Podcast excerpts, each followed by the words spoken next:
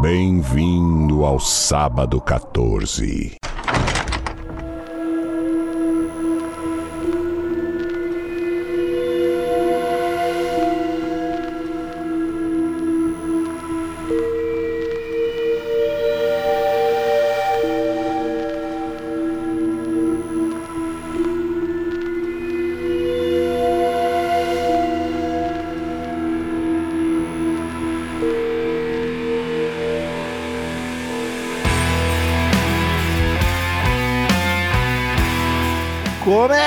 Agora mais um episódio do podcast de sábado 14, podcast de cinema, onde a gente fala de filmes de terror, suspense e desgraçados, correlatos, o que der na telha, filme que vai deixar a gente atucanado. Eu sou Romulo Conze e tenho aqui comigo o Marcel Fitz. Bem-vindo, Adictus. E temos aqui também a vendedora de televisões, Patrícia Giovanetti. N- Não consigo nem vender o podcast, quanto mais a televisão. Acho que tem mais gente interessada em televisão do que podcast, Deu, é, infelizmente. poss- é possível. Não se, não se exija tanto. A gente tem que ir pra televisão fazer podcast lá, entendeu? Ó, o MesaCast do Saga 14. Queridos ouvintes, se você curte o trampo do Saga 14 e gosta de ouvir nosso episódio toda sexta-feira, nos ajude a manter isso aqui funcionando. Ainda mais agora, fim do ano, tá mais difícil ainda, porque são festas e aí a gente não tem dinheiro pra comprar panetone. Então acesse orelo.cc barra sábado 14 ou pesquise direto no aplicativo da Orelo por sábado 14. É um aplicativo normal para ouvir podcast. Se você nos ouvir por lá, a gente já ganha uma graninha da própria Orelo. E lá você encontra também todos os valores para contribuir mensalmente conosco e nos dar uma força. Dependendo do valor que contribui, tu ganha algumas vantagens muito bacanas. Acesse lá, confira tudo, nos dê essa força. Quem quiser ter seu e-mail lido no final do episódio, envie para contato arroba sábado14.com.br e fique atento que todo episódio nosso a gente fala com spoilers sobre o filme em questão. Então assista, ouça por sua conta e risco. E estamos aí hoje para gravar o primeiro filme do Saga 14 de Darren Aronofsky. Primeiro que a gente Aronofsky. grava, não é o primeiro dele, mas esse cara vai aparecer mais vezes, hein? Vai, vai, vai. Bastante. Que é Requiem para um Sonho ou Wrecking for a Dream de 2000.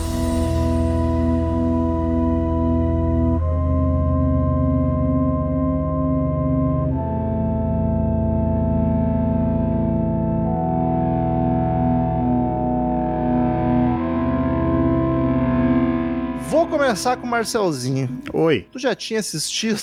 Já, já tinha assistido. Tem uns gatilhos com esse filme. Cara, esse filme, se eu não me engano, eu posso estar me enganar, eu posso estar enganado, mas se eu não me engano, ele foi o primeiro filme desgraçado que eu vi e olhei assim, hum, existe arte na desgraça alheia. e eu comecei a gostar mais de filme mais ah, e o Aronofsky ele, ele é bem técnico em algumas coisas, começou a chamar atenção nisso também. Eu devo ter visto ele por volta de 2005, eu acho, 2006. E é um filme que toda vez que eu olho, eu termino me questionando por que, que eu tô vendo ele, porque é um filme que me deixa bem ruim quando assisto. Mas, É, o, é o objetivo dele. mas, ao mesmo tempo, é um dos meus filmes favoritos, cara. Tá no meu top 10, assim. Caraca. Eu gosto muito dele. Eu acho esse filme. Cara, eu, eu- eu- foi o filme que fez eu gostar do Darren Aronofsky. Tipo, os outros deles, a grande maioria é tão bom quanto. Ontem Ah, melhor. e é isso aí, cara. É, Essa foi minha experiência com o filme. Desgraçado e Ah, adorando. Mas não, então tu já assistiu mais de uma vez, já tinha assistido mais de uma Sim, vez. sim, já assisti. É, eu assisti ele há muito tempo atrás, mas mais recente que tu. Devo ter visto ele em 2000 entre 2010 e 2015. Que eu demorei pra pegar os filmes. Esses filme, filme clássico bom, sabe? Aqueles clássicos filmes cults foda. Demorei pra começar a assistir. E eu acho que é a terceira vez que eu assisto. Sempre gostei. É aqueles filmes que eu acho, puta, que filmaço, mas que experiência horrível assistir ele. Exato. E- É ir numa, numa montanha russa de ponta cabeça, desde o início, tá ligado? Mas eu gosto disso do cinema, de tipo, tu vê algo terrível e. Mas você vê que é muito bem feito, tem um puta valor e a, a crítica foda. Paty, já tinha assistido? Não, primeira vez. Sofreu demais? Como é que foi? Porque Assim, ele a- é, ele é bem pesado. Então, eu, diante da, da, da prévia dos meus colegas de podcast, eu achei que eu ia ficar pior, assim, que o filme realmente fosse bater no nível que eu não ia nem conseguir gravar o podcast. Mas eu achei ele denso, pesado, mas eu consegui digerir de alguma forma, sabe? É que ele é um pesado que não é tipo, nossa, vamos chocar. Ele choca, mas ele é muito realista, tá ligado? Eu vou dizer mais, Romulo, eu acho que o ritmo dele não te deixa engolir as coisas com facilidade, assim. Então demora um pouquinho pra, pra, pra entrar na cabeça, entendeu? Ele te, vai te dando umas porradas e você assim. Mas sabe eita, que eu- eita, eita, eita, eita. Mas sabe, Eita, atrás de eita. Isso. mas sabe que sabe que isso aí do ritmo eu acho que é algo muito importante pro filme, sabe? Sim, acho que sim. Sem dúvida, sem dúvida. Ah, mas, Paty, tu tinha alguma. Sabia alguma coisa do filme ou foi só pelo que eu e o Marcel falamos? Porque eu tive a impressão que tu, tu e o Felipe, seu, seu conge, tinham, já queriam assistir, então existia alguma expectativa? Alguma... Eu não sabia nada, só sabia que tinha o Jared Leto, aí eu me empolguei, porque eu gosto dele como ator. Cara, eu É, também. E foi esse filme que eu me apaixonei por ele como ator. Segunda vez que ele aparece ao 14. Qual foi a É primeira? o Lendo Urbano. Esqueceu de novo. Caralho! E logo ele volta no quando a gente gravar do Esquadrão Suicida. Nossa, é certeza. desgraçado da cabeça mesmo. Eu saí mais triste do que do E tem cena que esses filhos da puta tentaram referenciar. Aí eu vi e eu fiquei assim, eu não acredito. Não, não é possível. É, eu- eu- Agora. Aquela ceninha que tá ele deitado com, a- com os desenhos da Marion em volta, é muito Coringa deitado com as faquinhas em volta. Ah, Caralho. não sei. Eu acho que aí é um é. pouco de forçação do Marcel. Não sei, eu sei que eu Na hora, fiquei nossa, não puto. inventou isso. Enfim, é, só voltando, não, não, não fazia ideia do que, que se tratava o filme. O Felipe, que viu na lista do Getro de filmes perturbadores, e, e aí ele ficou com vontade de. ou Foi o Getro ou foi algum outro cara que ele segue, que o Refúgio Cult, uma coisa assim, que falou desse filme e ele ficou interessado em ver, mas ele sempre não me dá sinopse. Ele já, já sabe do esquema, não me dá sinopse. mas eu não sabia absolutamente nada, nada do filme, nada. Ah, apesar que não tem grandes reviravoltas, assim, é uma história meio linear, de, linear pra baixo. É. é daqui pra frente, só vai pra baixo, né? É uma exponencial negativa. É. Daqui pra frente só vai pra baixo. Inclusive o Marcel me falou, não, na lembrança dele, me falando, ah, é foda que tem a parte que eles estão bem, eles estão melhorando. eles E, se a tua memória te pregou uma peça, porque em momento Não, estão melhorando. não. É o bem dentro do ruim, né? Exato, eles têm aquela nesga de esperança que logo vai pro saco. Ah, é o Mas barato tem. bom da droga. Não, não é nem isso. Não, a hora, que da. eles começam a vender a deles É, que tá, estamos juntando dinheiro, não estamos se drogando, vamos montar uma loja. Pra mãe e tal. É, vamos sair desse buraco. Ficha técnica, Marcel, e aí, obviamente, tu começa pelo diretor, então não precisa falar nada. Porque a gente já tá falando de Aronofsky, Aronofsky, Sim. o pessoal não sabe quem é. Dirigido e escrito por Darren Aronofsky, diretor também de Noé. Na puta que pariu, aí tu sacaneou, coitado, né? Ele Porra, dirigiu eu esqueço disso. Caralho, do Kurt Russell? do Russell Russell Crowe. Russell Crowe, Kurt Russell, troca os Diretor, Russell. bah, teria sido um filme melhor. Ele dirigiu Pi, dirigiu A Fonte da Vida, O Lutador, Cisne Negro, Mãe, e tá saindo agora, ano que vem, A Baleia, que olha, Ah, Ele não é o diretor do The Espe- Fighter, não. expectativas estão? Westler. Ele não é o diretor do Lutador, não. É, do Lutador. Paty. Westler. é em- Wrestler, não do. Ah, o The. Fighter não, Não tá. The Fighter. Tá. O The Whale, que expectativas foram criadas. É, que ele tá trazendo de volta aí o, Brandon Fraser. Brandon Fraser e, Ah, e ele ele. foi a, o, o- não foi nem o filme. O Brandon Fraser foi aplaudido durante seis minutos no evento que passaram o filme. Então Eu assim, acho um pouco esquisito. Em situação nenhuma, seis minutos de aplauso. Um- em algum momento fica constrangedor. ah, é mas muito tempo aplaudindo. eu, eu nunca vi nada que me deixasse com vontade de aplaudir seis minutos. Então assim, eu por isso que a expectativa tá grande. Porra, cara, É. seis minutos é muito minuto. Baseado no livro É porque de era um monte de velha batendo palma Não e parava. cada um tava num ritmo diferente. Descoordenado. tipo Isso. igreja, vocês vêm batendo palma. que é- não tem tempo. É, vai uma em Beijo. cada. Tem um contratempo ainda, sabe? Tipo, é- Um beijo pro meu amigo Cautiolari que tem um dos medos dele ficar velho e bater Palma palma no errado. ritmo errado. bater que palma no, no ritmo errado e bot- jogando os cotovelos pra trás, Paty, assim, ó, pra pegar o embalo. É igual o Ozzy, né? É. Igual o Ozzy aí. Que é uma mas tia eu não- véia. Eu não sabia que era adaptação. Me Eu também não, fiquei sabendo do agora. filme. Ah, Um de, livrinho, de um é livro isso? de Hubert Shelby Jr. Ah, não quero ler, não. E É no elenco. É o li- pior, né? Poderia ser distribuído. E no elenco nós temos Ellen Burstyn como a Sarah Goldfarb. Essa mulher, olha, Ela maravilhosa. Só é, se a, mete em bronca. é a mãe do demônio no Exorcista.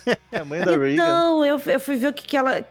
O rosto dela é extremamente familiar, né? Mas a única coisa que eu assisti dela foi o Interestelar. Caralho, eu nem lembro. Ela fez Interestelar. Interestelar, é, tá certo. E já digo aqui, é, o único Oscar que esse filme chegou perto foi de coadjuvante, atriz coadjuvante, que ela, ela. foi indicada. E vou dizer, não sei contra quem ela tava concorrendo, Mas mas, foi roubada, merecia, Merecia. ter ganho. Ah, Jared Leto como Harry. Jennifer Connelly, linda para caramba. O que, que ela como fez? Marion, ela fez. ah, todos os filmes a- dos anos 80 possível. Ela fez o Labirinto, ela fez o Hulk de Ah. 2003, ela fez, a, 80 criança. ela fez agora o Maverick. A Lita fez o Maverick, que é a namorada do, do Coisa. Ela fez a Lita. Ela fez a Lita? Eu não fez. Assisti ainda. Muito nós, bom, recomendo. Nós Que temos. moça bonita. Ela, é, nesse filme ela tá linda demais. Ela, Ela, tá uma- ainda, Não, ela tá uma senhora gata. ela ainda tá maravilhosa. Que eu- o dentinho quebrado. Eu só vi o trailer do Maverick e ela tá, continua linda, mas nesse filme ela tá uma sacanagem. Tá né? O. Maverick é o também Top Gun que vocês estão É. falando. Sim, o novo. É, o novo. Sim, sim. Ah, nós temos Marlon Wayans como Tyrone. Isso Ah, é a rapaz, melhor atuação. Olha, ele. A hora que ele apareceu, eu falei assim: caralho, a Branquela tá aqui. Como nós falamos, como nós falamos em outros, outro episódio, aqui também ele gastou tudo que ele tinha de cartucho foi nesse filme. Eu fiquei esperando ele pegar um telefone e mandar um WhatsApp. Fazer uma piada totalmente sem graça. E grande Mas elenco. sabe, falando dele ainda, na minha memória, nossa, é o único filme que ele atua bem pra caralho. Mas, Mas o é. filme, assim, nem exige tanto assim dele. Mas na minha ele memória, dá- ele era mais... Mas ele não tá fazendo nada do que ele faz em 99% dos outros filmes Ah, que ele fez, tá ligado? certeza. Grande elenco não, Marcel. Mais respeito porque você esqueceu de falar de um dos maiores atores desse filme, que é o Jin Jin Jin, do Breaking Bad, lá fazendo. Caralho, Ah, é mesmo o vendedor da, o vendedor da TV lá. O Hector Salamanca. melhor personagem depois de Mark. Margolis, enquanto ele tava com a saúde show ele ainda, não tava entrevado na cadeira de roda. É, é só, é só cinema, Marcelo. Ah, bem. tá, não é, o- não é a minha pessoa. Ah, não é do ator, que nem aquele que tem um tapa-olho e a gente achou que era um é que a gente personagem. sempre... É, não- agora eu não, eu não arrisco mais agora. O do filme do, Do estúdio, Fighters. é, que tem o cara de Ah! tapa-olho, que realmente é o ator usa tapa-olho. Ah, É, o, o, o em sacanagem, é tipo o Joaquim Phoenix, que só botam ele pra fazer personagem que tem o lábio leporino. Mas, cara, eu fiquei o filme inteiro explodindo a cabeça com o, com o apresentador do programa e eu não consigo lembrar de onde eu conheço, mas eu acho que ele é de 200 filmes anos 80 É, também. é, 80, filme... 90. É o cara que tava em um monte de lugar também. É bem isso. Ele tá no Flubber, caraca. American Pie, super-herói. Ah, um milhão de filmes. Foda-se. Atuações, porra, cara, tá todo Tá mundo bem. Todo mundo foda. Pra mim, a, a Ellen ali arrebenta tudo, ela tá maravilhosa. Aquela cena de monólogo dela é de pra arrebentar o coração Ah, num nível, nossa. cara. Cara, pra mim, aí o filme, aí é o... É o topo do, da, da... Qual parte? Aquela... O monólogo da mãe. Que o Harry vai visitar ela. Ah, sim. Pra mim é ali o filme é ladeira abaixo. E daí eu me retorcendo assistindo. Tá ali, ali me, cara, ela é o personagem que to, todo mundo se fode aí, só que ela é a personagem que me deixa fudido. Eu fico muito ela mal é- por causa do personagem dela. É que ela, dos quatro, a gente acompanha quatro pessoas se fudendo muito, mas ela é a mais inocente e a mais vítima deles, né? Sim. Querendo ou não, os outros são os adolescentes que fazendo merda. É drogado. Se acabam se fudendo muito por isso. Mas ela é a mais vítima da situação, da sociedade, da vida meio mais cruel. Puta, cara, a parte do coração demais. O fim dela, assim, é É desolador. terrível, terrível, demais. terrível. Cara, aquela a cena que as amigas vão visitar ela e ela Sim. sai de cabelo rapado e elas corta, tá as velhas chorando lá de fora. meu. Eu, pai, eu tô dá um ruim só de lembrar. Pro pessoal que não assistiu e tá nos ouvindo, a, a história Os sobre- vacilão. sobre três pessoas que são têm problemas muito sérios com drogas e, o, e usam ela, que é a mãe do protagonista, de paralelo pra mostrar uma pessoa que tá viciada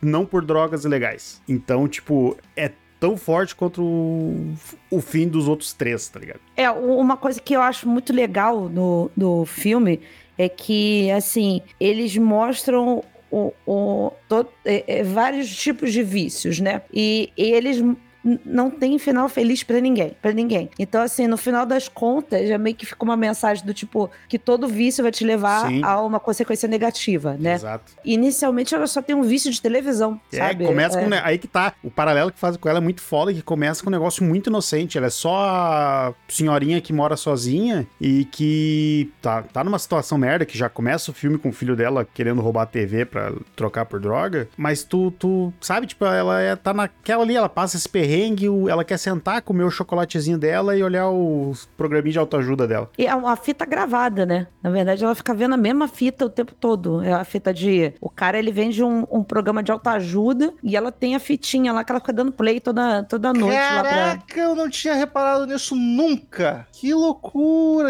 Olha, fazia tempo que não explodia a cabeça no episódio. é verdade que até aparece os botãozinhos, né, na, naquela montagem. Toda hora vem um play stop, play stop, um- do, do Caraca. coisa. Que programa insuportável pra aquela plateia gritando.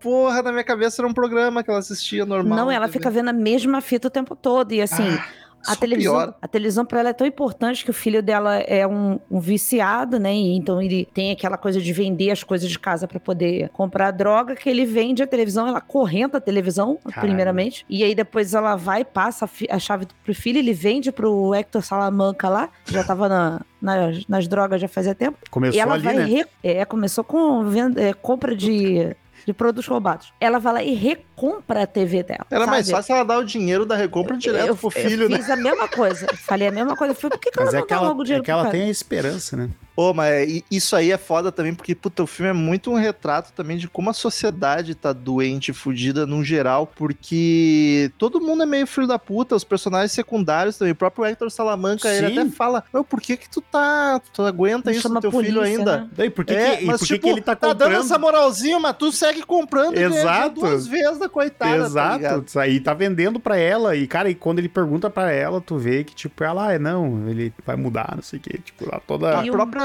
Ela toda mãezona ainda, sabe? Sim, é, ela não tem domínio nenhum sobre a criação do filho, ela é toda passiva e ele caga a cabeça dela. A própria relação com as, co- com as am- amigas, colega, é um troço muito de aquele microcosmos de status total, tá ligado? Pô, a hora que ela fala, eu tô no melhor lugar, tipo, sol, caralho, do eu sou alguém, eu sou alguém. Puta Maluco, eu vou te falar que assim, é muitos gatilhos com essa mulher, mas muitos gatilhos. Cara, é toda, toda a representatividade dela no sentido de. fi- Fica claro, né? O filme. Uma coisa que eu acho legal do filme é que o filme não te apresenta ninguém ao mesmo tempo que ele apresenta todo mundo, né? Então, Muito. é, ele faz uma coisa de mostrar as pessoas é, se enfurnando em vícios e drogas para esquecer as decepções delas, né? E o que ela faz, a- a- o que a Sarah faz de ficar vendo TV, por exemplo, é para suprir a falta do marido dela, que sempre foi um uma pessoa importante para ela, que ela passa isso pra gente, né? E do filho, que simplesmente não É caga pra ela, né? Pelo Então, que aparenta, que no nos mostra, ele só vai lá pra pegar dinheiro, tá ligado? Pra pegar dinheiro. Então, o- a, única, a única parte em que ela, ele vai atrás dela pra dar, um, de certa forma, ser um filho, foi quando ele foi dar a TV pra ela e ele percebe que ela tava toda drogada e, ele vem dar um sermão nela que E eu acho que ali também foi pura culpa, consciência. Porque na cena anterior ele fala que não sabe se ama a mãe dele. Aí ele volta pra dar TV de presente. Sim, eu acho que é sim. só.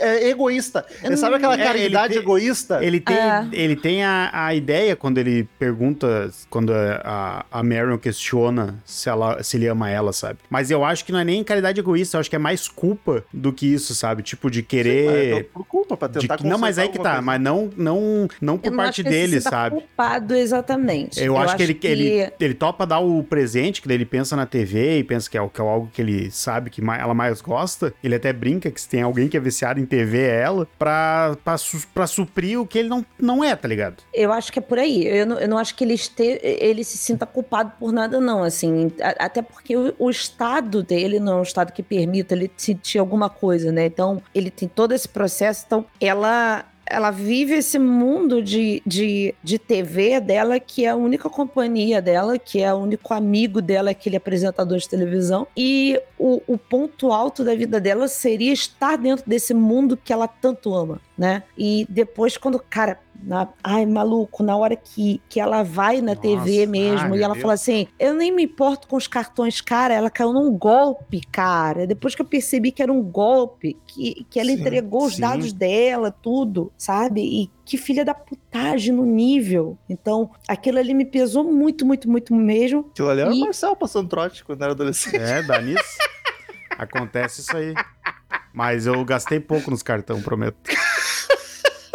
Mas eu acho muito pesado isso, porque. Não, E é, ali, ela, ali a cabeça dela já foi pro caralho, sabe? Porque ela, já, já Ali tava que virou a chave porque de ela, vez, né? ela Porque entra, nessa ela noia. entra nessa noia de querer participar da TV, de querer emagrecer, de querer, de começar a se privar, e daí ela chegar num, né, que ela chega no platô do funcionamento dos remédios e ela começa a tomar por conta, e daí que ela E o começa, médico, que ela médico começa a delirar. Cara, é, é tudo tão É, e, e é, é muito tão merda, fácil. é tudo tão merda, tão merda. E é bem. Tu falou fácil, Paty? É muito fácil. É, é, sabe, tipo, isso, isso é um negócio que pega muito, porque, tipo, principalmente com ela, ah, que eu acho que é a personagem mais. ah, todos eles são bem realistas, mas ela eu acho que é a mais palpável, assim. Tu vê, cara, que é um detalhe e vai tudo pra merda muito rápido, tá ligado? Mas eu é que eu acho que também a situação dela, ela já tava na berola. E aí, claro, teve o azar de um detalhe, de um trote, de um golpe, aí sim te descarrilha tudo. Mas Sim, ela já começar tava a se com o gatilho trancado na garganta. Já. trancado na garganta. sabe? ela, a vida Ela já era fala uma da merda. família dela, ela olha as fotos dela, ela vê o marido morto, ela vê o, o filho se formando e tal. E ali naquela foto já fica claro que o filho já era um babaca com eles, né? Porque tá Sim. todo cheio de, de, de cagando pros, Não, pros você já, filhos. já tá naquele nível ali, já é de antes, tá ligado? E aí, Era que, mais fácil ser mãe do diabo. É, e aí o que eu tava falando, a questão de, de facilidade também, Marcelo, no sentido do, do- da própria situação dela ser, como você disse, muito mais plausível do que dos outros dois, né? Da, da- tudo bem, é, vício em heroína, beleza, existe, mas o dela, cara, é muito fácil, porque é, aquela coisa de ir no médico e passar medicação, já passei por isso há anos atrás, que fui numa endocrinologista para ver níveis de, de hormônio e tudo isso, para ver o que, que coisa. Eu saí de lá com uma receita de sibutramina, que é um remédio que ela falou assim: Isso aqui vai te ajudar, e não me disse para que que era. Eu emagreci 15 quilos no mês só. Num mês só. E assim, eu tive palpitação, eu não dormia e tudo isso. Então, Tem um é, remédio pra resolver o outro, né? Que nem no filme. Então, assim, foi, foi um negócio horrível que eu não quero passar por isso nunca mais. Eu prefiro ser gorda o resto da minha vida, tá tudo bem. Gosto das minhas pelanquinhas hoje. E, mas, assim, essa, esse- essa coisa quando lida com a aparência da mulher, esses pontos de filme, quando eles lidam com a questão da, da aparência, a questão de você se sentir especial de alguma forma, você precisa de um ânimo, não sei. É muito fácil errar no ponto. E aqui eles acertaram muito bem em transformar isso em algo. Como é que eu vou dizer? O exponencial disso foi muito grande, sabe? É, ela se viciou numa, num, num remedinho para emagrecer, para entrar no vestido, né?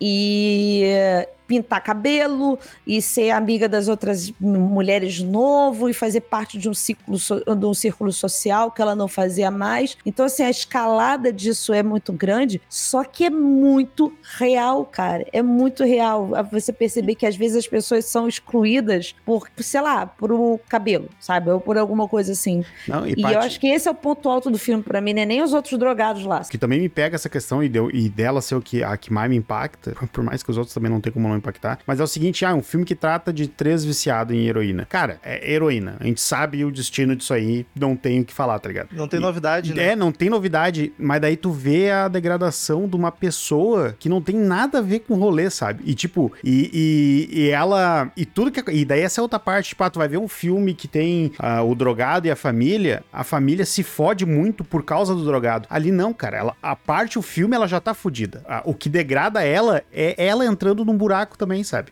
No buraco Sim. dela. E isso, cara, isso eu acho acho que- muito, muito zoado em questão, tipo, do que mexe com o cara, sabe? Acho que o que choca mais também é que, tipo, é um tipo de vício que, puta, pode estar. Tá, mais do nosso lado até, às vezes, do que o, o drogado clássico. Não, muito mais, cara. É, é um vício que não é tão. Não tem. Ele é, pode ser tão nocivo quanto, tanto que a gente viu aqui no filme, mas ele é menos violento. Ele é velado. Tu- Não, e ele é tu velado. E não, é, e tu não tá lidando com um bandido armado, com traficante. Exato. Tá, mas é também outro, outro estilo, né? E também é um vício que eu acho que é, por ele ser, querendo ou não, pra pessoa é foge do mesmo jeito. Mas pra sociedade, ele é menos nocivo. É só. Cara, do, é que o só. vídeo, do que o vício heroína. Então eu acho que é um vício até onde as pessoas são menos assistidas, sabe? Exato. É, é só alguém passar. contra. Ela tá passando por uma, por uma dificuldade qualquer, é, ah, sabe? doente, É, exato, tu não sabe. Cara, ela, o, se tu tira a, a questão da, da droga que ela consumiu da equação, ela ia estar numa situação merda, mas ela não ia estar tomando choque, fazendo tratamento de choque, tá ligado? Passando por situação merda em clínica, que daí se tu parar pra viajar ainda, ela vai sair de lá em algum momento e quem é que vai pagar essa merda, tá ligado? Tem mais isso Ah, é, esses não, nem vão sair de lá. Mas o é o, Leto deve sair, mas também, pô, É, é, é o tipo de coisa que ah, é, é muito é, é muito não se importar com a situação que é tão grave quanto, sabe? E sabe o que que eu achei assustador também? Que, tipo, tá, o Tyrone, ele é, é só o brother, ele não tem uma relação mais familiar, porque é os namorados e a mãe. Todos eles se fodem sem os outros ficar sabendo. Exato. Uhum. Ok, os namorados até se conversam um Não, pouco, mas um não sabe o que, que o outro tá passando exatamente. Tipo, caralho, tu perdeu a tua mãe, basicamente. E não tu tem nem faz ideia. ideia. Não tem nem ideia. Ela, o filho dela, tá na pior situação que ela poderia imaginar e ela não tem nem ideia. Da- também. É muito E daí a outra parte que me quebra, me deixa fudido toda vez que eu olho esse filme, é a hora que a Marion descobre que ele tá fudido, que ela liga para ele liga pra ela e ela só pede, bah, tu vem, tu volta agora. Volta hoje. E daí ele fala, vou voltar. Cara, tipo, aquilo ali, nossa, velho, nossa. E é, é foda porque o filme ele é um retrato do vício, e daí ele pega quatro perfis diferentes, e ele não é sensacionalista, e no momento tem nada gratuito, ele só é cru. E daí, claro, é um retrato da sociedade americana. A sociedade brasileira ainda ia ser pior ainda, né? Mas. pros quatro. Mas ele pega o que, que aconteceria com o, o normal guy, o cara padrão, com o preto, com a mulher, que é outra vibe, cara. É outro A rolê errado viciada É total. outro rolê É terrível. outro rolê que assim, é, ah, é só é só para baixo também, cara. Sim, e com, e com a senhora, sabe? São quatro rolês bem diferentes. O dos dois homens ainda mais parecido, com uma pequena diferença do teor racial, e que até ele nem se aprofunda tanto. Só que daí o, o foda dos dois, que daí é, é daí é um paralelo que tem entre os dois, que o Tyrone, ele sofre pela falta da mãe. E o Sim. Harry tá cagando pra mãe, tá ligado? Sim. Isso é. Putz, cara. E um detalhezinho, não sei se vocês repararam, que no final do filme, os quatro terminam deitados em posição fetal. Sim, muito foda. Tipo, muito foda. Tipo, cara, são, no fim das contas, são, é como se fossem quatro crianças desoladas, sem saber lidar com a vida, destruída pelo vício. É muito foda.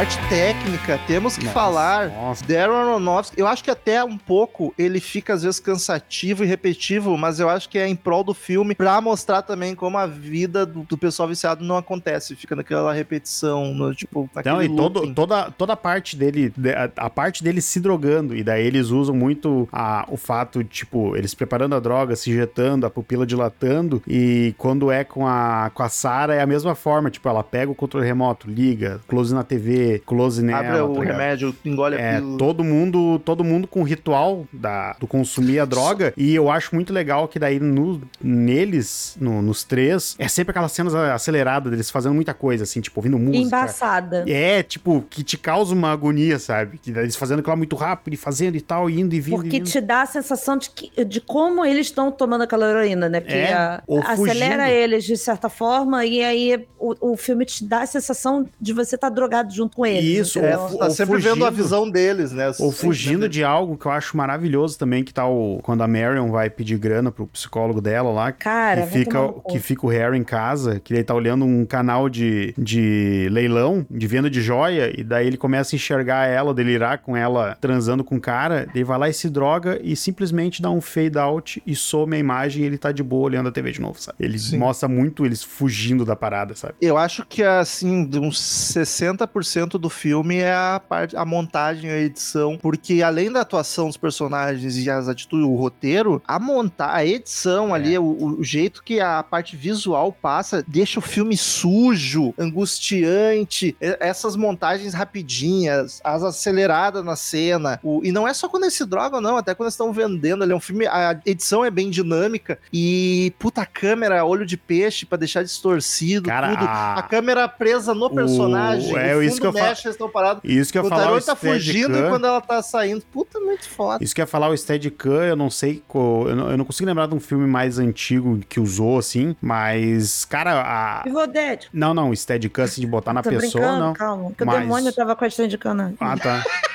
É mas verdade. o. Mas ali, tu, tu pega a foto, assim, tipo, anos 2000 ainda, os caras estavam, né, 20 anos, 22 anos atrás. Tipo, uma estrutura gigantesca ainda, sabe? Comparada hoje em dia, que tu tem isso aí, tu consegue fazer. É um colete, é um colete no peito. Não, hoje em dia não pesa um quilo, isso tá parada toda, os caras estavam com um puta bagulho pra fazer, sabe? A cena do Tyrone correndo, fugindo dos tiroteios é muito foda. Ah, e ela saindo também, e daí tem uns cortes fudidos pra trocar a Steadicam de frente pra trás, que ela vai pegar o elevador, daí ela abre a porta, e daí deu corte, já tá a câmera atrás, assim, mostrando ela chegando, sabe? Cara, olha, Aronofsky é um puta de um diretor, cara, ele tem umas ideias muito boas, ele consegue fazer, sabe, tipo, ele consegue te deixar imerso na, no que ele quer pro filme, sabe? Ele tem... É, é- é, cara, é tu ver, é, daí dando um exemplo de um outro filme dele, foi um que eu também sou apaixonado, que é o Lutador, que tu pega, o Lutador tem toda uma linguagem de documentário e de e real, sem ser nada disso, tá ligado? Tomar no cu esse filme também, porra. Ele é nenhum... Ele é meu favorito. dele. Ele não,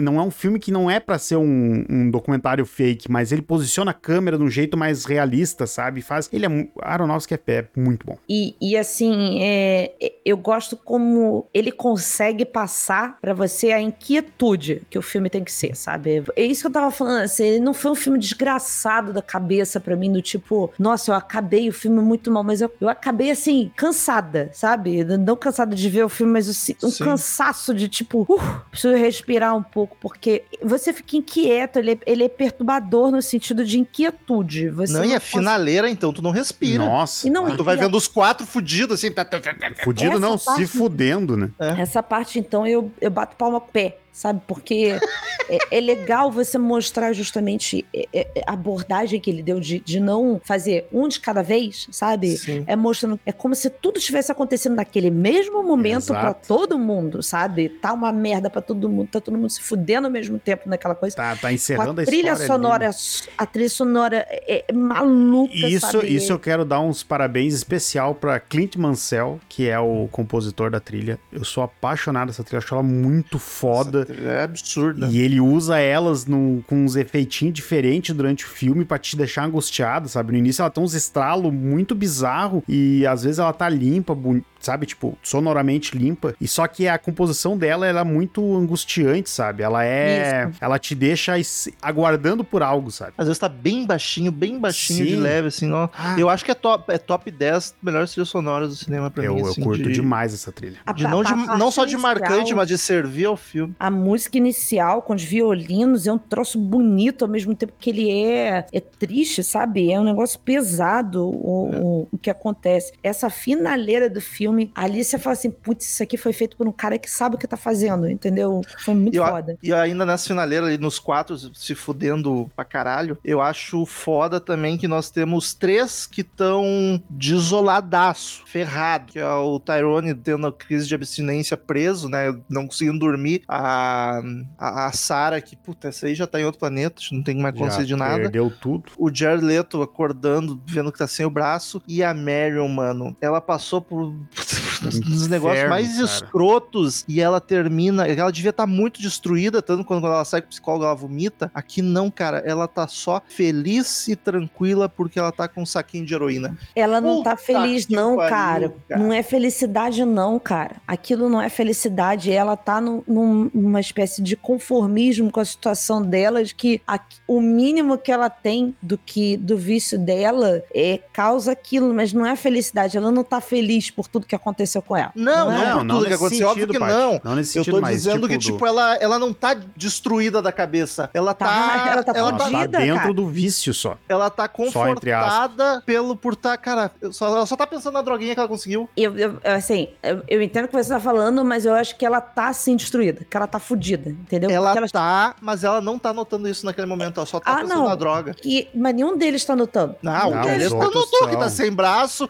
O Marlon nem tá drogado, ele tá tendo uma crise de abstinência, fudida. A, a, A Sarah Sarah que não sabe nem o que foi. aconteceu com ela. Beleza, mas Não é. assim, eu acho que o, o nível da, da, da Marion, pra mim, é, é o pior de todos no sentido Eu do vício, acho. sabe? Do é vício. Sim, é porque, é porque ela, ela se conformou com aquilo, entendeu? Ela, tá, E- ela é uma das mais fodidas, e só que ela tá, tipo, ela tá Ela conformada. abraçou, ponto- ela abraçou o mundinho ali. Os pontos em que ela chegou foram. Cara, a, a parte dela, dela. Aliás, ele é um escroto também, né? De falar assim: olha, ah, vai lá pedir dinheiro pro seu psicólogo, sabe? E Sim. faz o que tiver que fazer, sabe? É outro imbecil. Ele é um merda. Ele é um total merda. são ali. Então, assim, A ele pra Sarah mim é o pior de todos. Pior de todos pra mim. É, Essa cena, de, de- sabe, de dela tendo que transar com o psicólogo pra pegar dinheiro, pra mim foi um, negócio muito ruim, assim. Foi, foi um negócio Ah, péssimo. com, com o Kit David no final lá também, nossa, aquilo lá é nojento, Não, cara. mas aí o que, mas o que, que acontece, Marcel? Aí no início,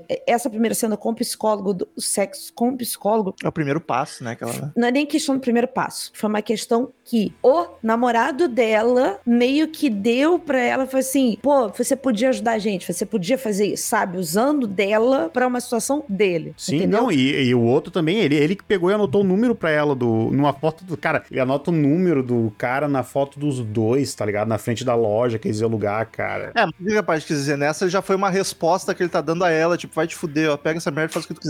No primeiro, não, ele botou essa responsabilidade nas costas dela. Ele jogou nas costas dela e ela foi fazer isso tanto que ela vomita. É, ela faz lá pelo mal, time, sabe? faz lá por nós. Isso. Depois o que ela faz é mais por ela mesma. É, É. é, é- é- é pelo vício dela mesma, conforme o Romulo tava falando. E aí o voltar dela no final, assim, toda aquela. Nossa, cara, que nojo. Meu Deus do céu. É muito horrível pensar naquilo. Muito horrível. Só que assim, ali ela, volta a dizer, ela tá fazendo por ela. Não tem uma pessoa mandando Sim, ela sim. fazer, entendeu? E aquela história, ah, ela é filhinha de papai, de mamãe. Ela é uma pessoa que tem um certo eh, grau de vida bem diferente do, do, do Jared Leto e do, do outro, né? Mas se afundou no mundo ali e, e ficou. Então, e, e é, e é tão triste assim que você vê ela durante daquele momento feliz, entre aspas, que eles estão ali começando a dar certo em alguma coisa, ela montando os croquis dela, botando um pedacinho de pano que ela usaria naquele, naquele desenho, não sei o que lá. Eu falei, O, pô. Vestido com o sovaco aberto.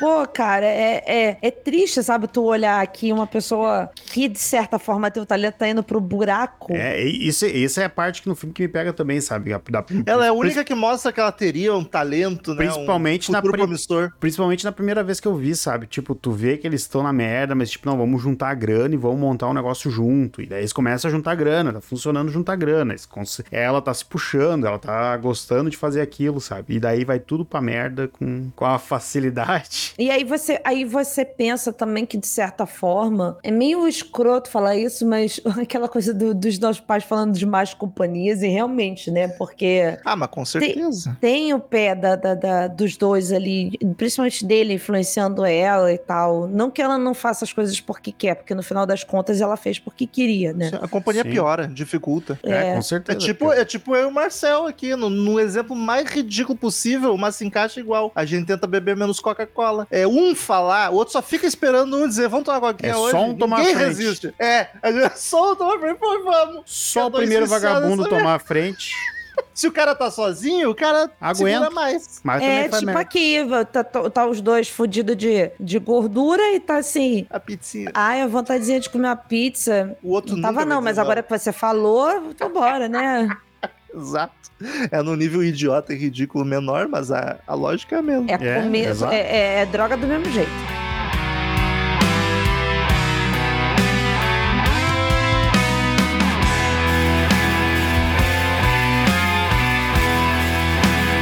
Me incomoda bastante o cabelinho do Jared Leto. Parece que ele tá com a peruquinha. É o mesmo cabelinho do Cebolinha da turma da Mônica atual. Eu é um gosto, cabelinho cara. muito esquisitinho. Eu, eu, eu não, não me Ah, ele tá tão bonitinho. É, ele, cara, ele tá muito bonito. Parece tá a atuando pra peruquinha. caralho. Foi o primeiro filme com ele que eu vi, cara. Eu gostei já demais dele. O meu foi o Clube da Luta. Só que é um papel minúsculo dele no Clube da Luta. É, deve ter é, sido lenda urbana, eu não é, sabia. na verdade foi. É, na verdade foi até o Clube da Luta, eu não sabia, tá certo? Tô viajando. Eu não, sabia Não, que era Marcel, foi lenda urbana. Não, foi Lenda Urbana, é. Mas eu não sabia que era ele. Tipo, eu Não- fui saber. eu fui saber revisando. Pra gravar que eu fui ver que era o Jared Leto.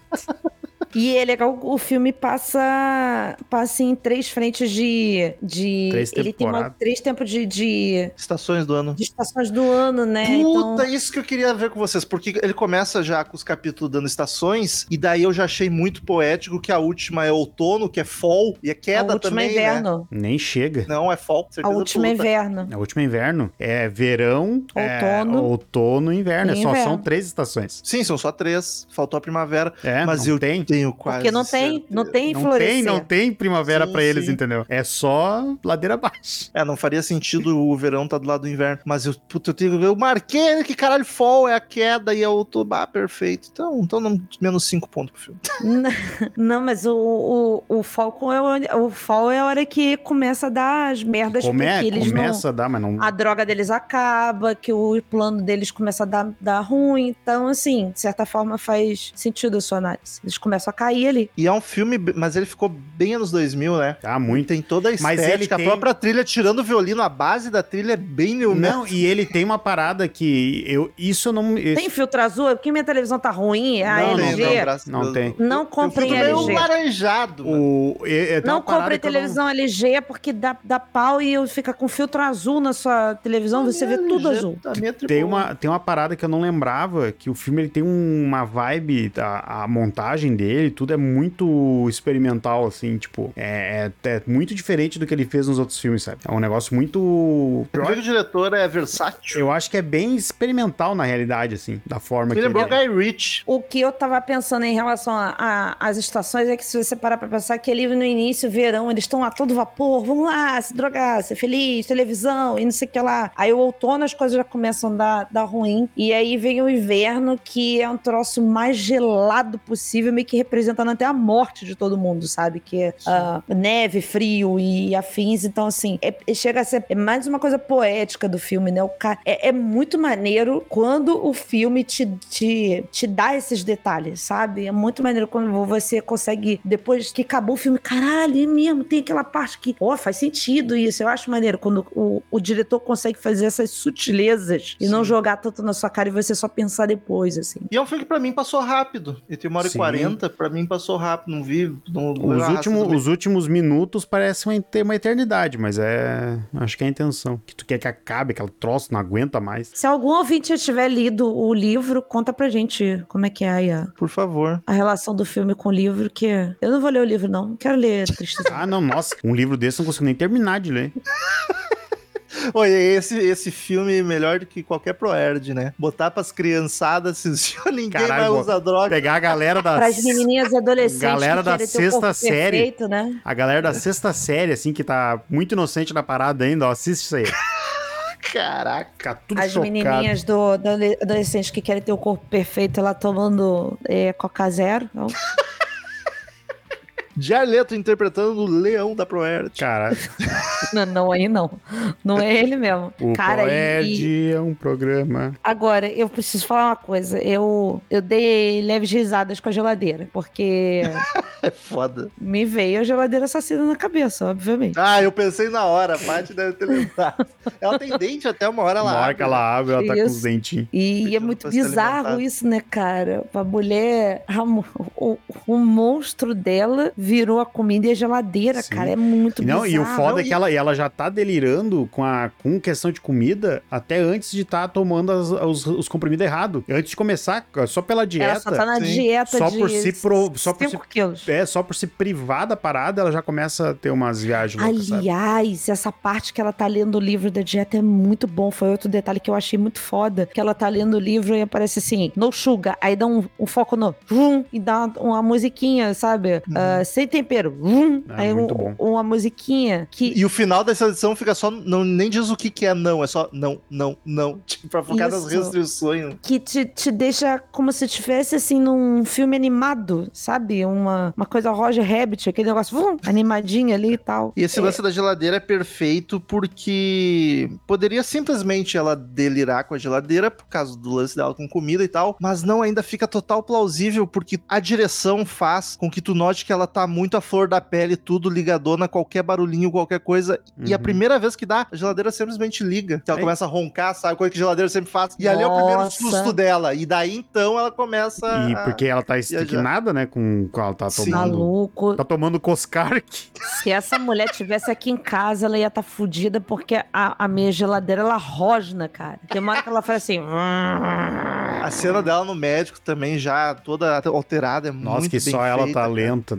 Putz. Mas pra mim, a pior de todas é a cena dela no, no, no metrô, cara. Aquilo me quebrou Sim. muito, eu muito, lá na muito, recepção É, e, do bagulho e lá. quebra Não, porque também. todos nós já vimos gente na Já. rua e pensou, Exato. tipo, ih, ó, Tem, louca mais, tem mais isso ainda, sabe? Tipo, o que, que o cara deve cruzar de gente que tá numa situação assim. Foi exatamente isso que eu pensei, Por- Romulo. Eu falei, quantas pessoas não por passaram por merda. mim gritando? Por merda até de bobagem que nem ela, assim, tá ligado? Em consideração só a questão do emagrecimento, sabe? Tipo, Não, que nem necessariamente nem é um morador de rua, alguém tá É. totalmente à Ah, margem. cara, é só é. uma pessoa tá numa situação bizonha. É foda. muito bizarro, cara. É, é, é um. Assim, sem querer ser, ser a, a, a carola da coisa, cara, mas puta que pariu, vai tomar no cu, foge dessa porra, sabe? Que não dá, não. Não dá. A gente, já- eu já vivi histórias demais com, com gente que, pô, tinha. Tinha tudo na vida e realmente só se fudeu por causa dessa merda. Então, é, se você tá aí, amigo, tá tudo bem você fumar sua maconha, mas Nunca é é foge de outras tarde. coisas. Maconha não é droga. É, mas é para outras pessoas, é, entendeu? Eu tô falando. Não, não use heroína. E assim, ó, eu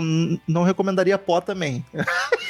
Nunca usei nenhum dos Não, dois. não Mas essas também. duas, essas duas eu acho que é um bom filtro. Quando deixa Crack de ser também. recreativo pra termos um problema. Pó me dá alergia. Imagina, pai, tu vai enfiar no nariz o negócio. Não, não dá. Vou explodir, cara. Eu, Fica eu na, fica eu na fico- maconhinha, se for não, o eu fico caso. na pizza, tá tudo bem. Eu fico na minha Coca-Cola. É minha droga. E no álcool, o álcool me- é meu problema. Enfim. Ih, vem cá, vamos conversar. Vou te levar Não, no- não, não, na já tive igreja. Já tive muito pior. Mas é a droga que eu gosto. Gosto de estar bêbado. Enfim. A droga que eu gosto é podcast. Minha droga é o rock.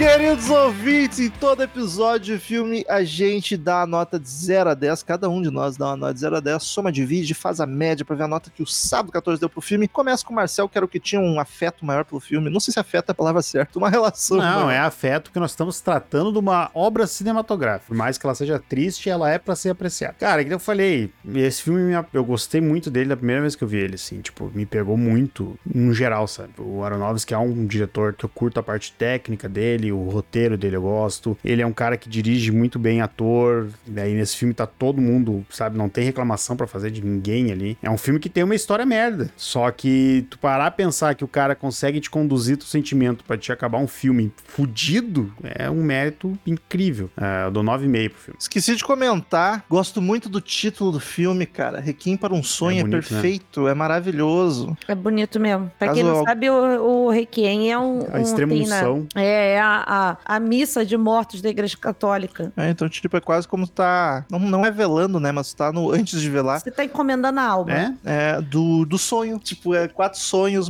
Nem tem muito sonho ali, né? Dois tem. Mas. Não, todos têm, tô viajando. Todos têm seus sonhos. Todos têm, todos têm, tô viajando. E estão sendo indo pro inferno. Bate, velho. Então, é, eu gostei pra caramba do filme, assim, eu- sinceramente eu não pretendo ver o filme de novo, Eu não por não achar ele bom, mas não, não quero, sabe, não, não tô afim. As atuações não tem o que falar, né, Essa, é todo mundo muito foda e todo, tudo que a gente já falou aqui, mas foi como eu disse, assim, eu já saí mais desgraçada da cabeça de outros filmes, assim. Esse filme, ele me deixou mais incômoda e mais, assim, pensativa, sabe, Na- nas coisas e tal. Mas achei um filme muito foda, muito foda, eu recomendo, se você ficou aqui ouvindo a gente falar aí, viu o filme, eu recomendo assistir. Ahn, eu dou um 9 pra ele, que é um puta bem filme, filme bem feito. Eu dou 10. Eu acho ele.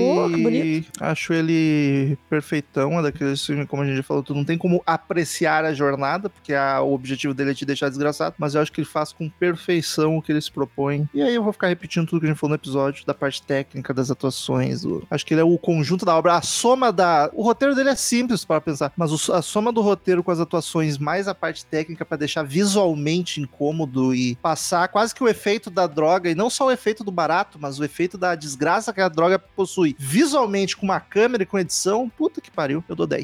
E termina com a média 9,5. 9,5, é verdade, ficou bem fácil. 9,5. E vamos pros e-mails e novidades das plataformas de streaming.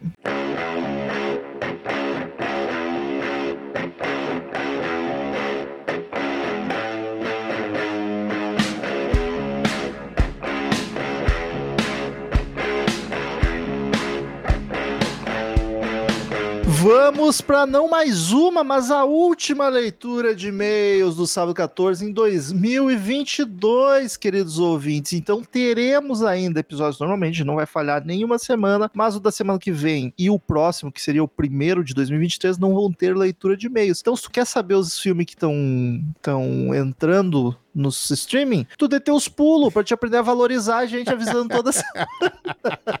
Mas podem enviar e-mail pra gente igual pra contato arroba sábado14.com.br. Quando a gente voltar, a gente lê tudo. Leremos todos. Marcelzinho, o que que, Oi. que que faz quem quer assistir o Requiem? Quem quiser assistir essa maravilha, ficar bem feliz, pode acessar no Now, no Prime, lá nos canais extras do Prime, dentro da Stars e na Lionsgate Plus. E o que mais entrou essa semana? Vamos lá, que essa semana tá bem fraca. Na Netflix entrou o Chapeleiro Louco. Isso é Na... da Alice no País das Maravilhas? Um spin-off. Não sei ele dizer, mas aparenta. No Loki tá entrando Fúria. No Prime está entrando It, capítulo 2. Isso é ruim. Esse é bem. Mas fizeram tão bom ou tão ruim, né? Não sei, eu não sei o que aconteceu, cara. Eu- Os atores, as crianças são muito melhores. E é- isso é foda, porque, tipo, os- são os atores bons, tá ligado? E o É. filme é muito fraco. Na Oi Play tá entrando Não Se Preocupe, Querida. Na Apple TV tá entrando Maldição, Despertar dos Mortos, Convite Maldito e A Queda. Olha aí, Romulo, tu queria ver A Queda? ó? Qual é o É aquele? o da Torre? Torre? Da Torre Ah, Infinita. puta que pariu, esse lançamento, Qual é quero esse? muito ver. é uma torre de 6 Paty. milhões de altura. É um filme que. Filme de desastre, basicamente. Duas moças escalam uma torre, uma antena de TV celular. gigantesca e ficam presas lá em cima. O filme tem tudo pra ser ruim pelo trailer, mas eu tô louco pra ver. Ah, já me interessei aqui vendo. Eu adoro filme de catástrofe. E no Now... Ah, ah, nesse caso, a catástrofe é a ideia idiota. É, é só a imbecilidade. A É catástrofe é a ficar preso lá em cima da torre é uma catástrofe. Sim, é que nem o. Como é que é? Abismo do Medo? É uma é. catástrofe. Imbecilidade. Se das não tivesse nenhum imbecil, tava tudo tranquilo. É um terror da natureza, é a imbecilidade. Nossa, mas eu não vou ver esse filme, não. Eu fui ver a- uma cena aqui que a moça tá muito alta e me deu aflição. Eu tenho problema ele. Eu não vi Isso o. é óbvio. Eu não assisti o filme. fobia possível, a parte coleciona. Da Eu não assisti o eu filme, não posso fazer nada. Paty, eu não assisti o filme, mas eu vi umas cenas no making off e assim, ele tá muito bem feito, porque eles realmente gravaram uma torre razoável e o efeito especial, tipo, é só pro que tá muito longe. Então, tipo, a, a altura, vento, essas paradas, é tudo real mesmo. Nossa, tá doido. E no Now, pegando a vibe de deixar a galera feliz, a lista de Schindler. Bom, perfeito pro ano. Natal, cara. O Vampiro do Brooklyn e Fúria. Paty, primeiro meio da semana, tivemos umas cartinhas grandes aqui, aquelas do Gugu que abria esse é um rolo, assim, ó. Uba, uba, Dois uba, quilômetros é. de eu te Uba, amo, eu te uba, amo pra uba, é. Sandy Júnior. Eu já escrevi uma dessa. Pra quem? Foi pra um, um piloto de Fórmula Indy que agora eu não lembro a porra do nome dele. Caraca, Mas na ele deve- época ele era muito gato e eu Ele escrevi. ter olhava a guardado, Fórmula porque Indy. tu era a única fã dele, com certeza. Na, naquela época essa porra tinha, tinha fã, é, eu acho que ele é parente de algum Fittipaldi, eu não tô lembrando o nome dele agora, enfim. Eu já contei isso em algumas histórias, que foi podrinhos, enfim. É, Fórmula Índia. o e-mail do Jaime Facim Júnior tem história. Por que, que eu via Fórmula Indy? Tem história, tá? Não era à toa. Ova lá, ova lá. É, o e-mail do Jaime Facim Júnior, histórias de arrepiar. Olá, amigos do Sábado 14. Aqui é o Jaime batendo meu cartão aqui. Aê. Adorei o programa passado, vocês dividindo suas histórias macabras e supernaturais, foi bem legal. Eu imaginava toda vez que o Marcel ou o Rômulo contava algo pra Paty, algo a Paty fazendo como Chaves, se benzendo quando entrou na casa da bruxa de Mas 71. foi bem isso aí. E Cara, piripate. E o pior de tudo, eu dormi muito mal a noite da gravação, assim, Ai, porque eu fiquei lembrando da merda das histórias, principalmente as que aconteceram comigo. E assim, foram a noite que as gatas estavam mais atacadas dentro de casa. Mas sabe por que, que elas estavam atacadas, né? Sim, porque tinha energia ruim dentro de casa. Exato. E Tá elas estavam derrubando tudo que podiam pra me assustar, sabe? As Foi- gatas, elas absorvem energia ruim e transformam em energia mecânica, né? Sai correndo. É um filtro. É um filtro, é energia só, ela solta. Maravilhosa essa. Adorei. Eu queria contar alguns causos meus pra vocês. Primeira, Conte. sobre a primeira vez em que vi um OVNI. Eita! Pois é, primeira vez, pois foi mais de uma. A história se passa no distante inverno do ano de 2000, pós-bug do milênio. Eu estava com 16 anos e fazia ensino médio em um centro de tecnologia de São Paulo, onde nós poderíamos fazer ensino técnico ao mesmo tempo. Ficávamos o dia inteiro na escola, entrávamos às 7 e as aulas iam até às 18. Portanto, tínhamos horário de almoço entre as 11h30 e uma e meia. Normalmente comíamos rápido para podermos lagartixar no gramado da escola. Eu, dizer, eu como gaúcho, vou corrigir que o termo É lagartear. essa. Lagartear. Aí, aí. Tem aqui na gente não é lagartixa, a gente é lagarto. É Exato. lagartear com a bergamota. Aqueles lagartos ficam no, no meio dos, dos, dos arbustos. Aqui é pra jacarezar, porque só tem jacaré no Rio de Janeiro. É, lagartixar no gramado da escola, principalmente no inverno. Em um dia ensolarado em inverno, após o almoço, fomos jogar pôquer no gramado e depois lagartixar. Éramos um bando de nerds e sabe Deus lá o que estávamos falando, quando um amigo meu, o Welber, perguntou se eu estava vendo algo no céu. Quando fala lagartixar, eu imagino eles coladinhos nas paredes. Com a barriga branca.